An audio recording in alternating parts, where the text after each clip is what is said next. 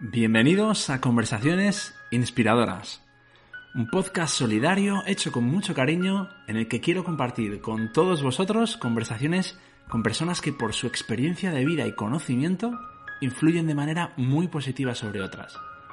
Soy Jesús García, apasionado de la comunicación, speaker y colaborador de la ONG Unsuri Daima y espero que cada conversación suponga para ti un nuevo aprendizaje y un enriquecimiento personal. Comenzamos.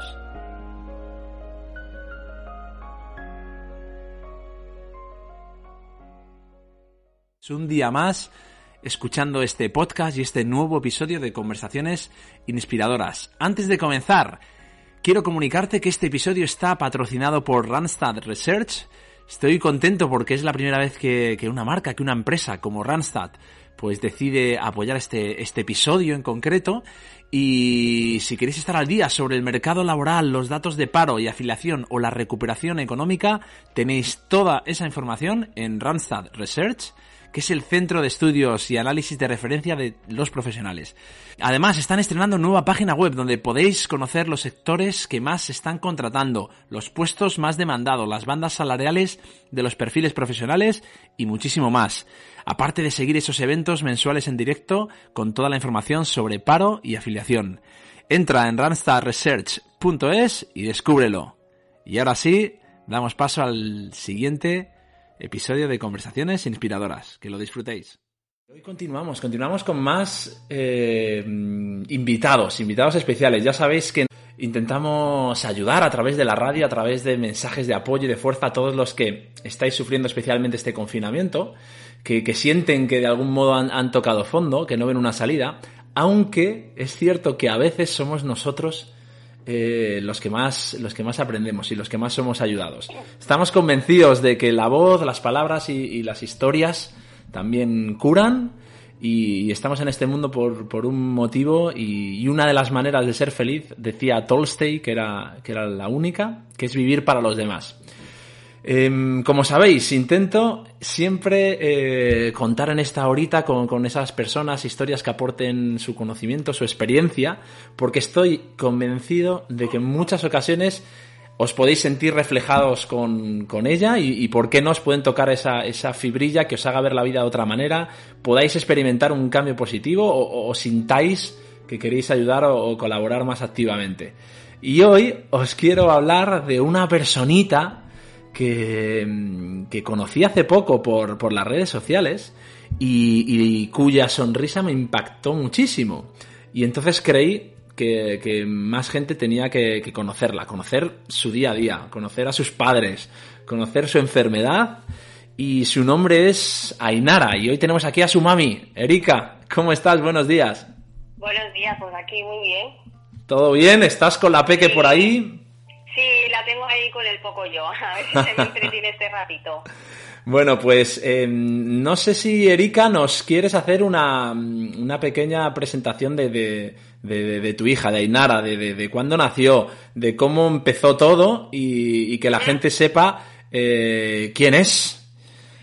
Pues ¿Te parece? Ainara tiene ahora cuatro añitos, ella nació en noviembre de 2015, fue una nena prematura y bueno, en principio, pues mm, bueno, pues no era nada más que eso. Ella dejó de crecer en la semana 28 y a la semana 31 la tuvieron que sacar porque ya no, no recibía el riego.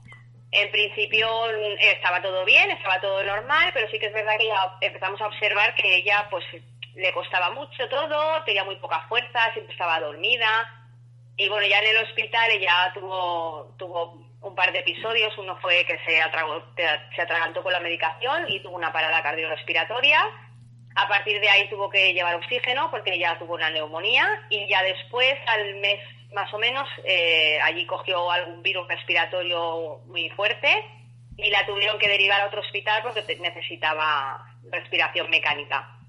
Y en total ella estuvo ingresada cinco meses desde que nació y ya por fin, a los cinco meses, faltaban nueve días, la pudimos traer a casa. Y ya poco a poco sí que es verdad que ya habíamos observado antes que ella iba a un ritmo más lento y ya en casa sí que vimos que, que no se conectaba con nosotros, estaba siempre como muy perdida, no se movía. También es verdad que lo achacamos también a, que había estado tanto tiempo hospitalizada y la verdad es que ella lo pasó mal intentamos, bueno, le dejamos su tiempo para ver si ella, yo qué sé, se hacía a, la, casa y tal, y luego ya le hicieron más pruebas y ya empezaron a, a salir cosas.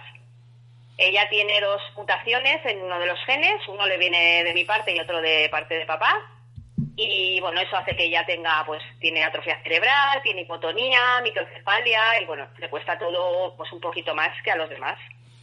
Pero bueno, trabajando y con mucha ilusión y jugando mucho y estimulándola mucho, pues hemos ido consiguiendo muchas cosas que, bueno, que a lo mejor dos años atrás nos parecían imposibles. Os, os, os, decían también cuando eh, todo el personal médico, os comentaban también em, estas cosas que dices que parecían imposibles y que se han ido cumpliendo, se han ido ejecutando. ¿Os decían también los médicos que era, que era complicado llegar a esa situación o que consiguiera hacer determinadas cosas? Mira, nosotros hemos tenido mucha suerte. A ver, en el primer hospital no. ¿Te está gustando este episodio? Hazte fan desde el botón apoyar del podcast de Nivos.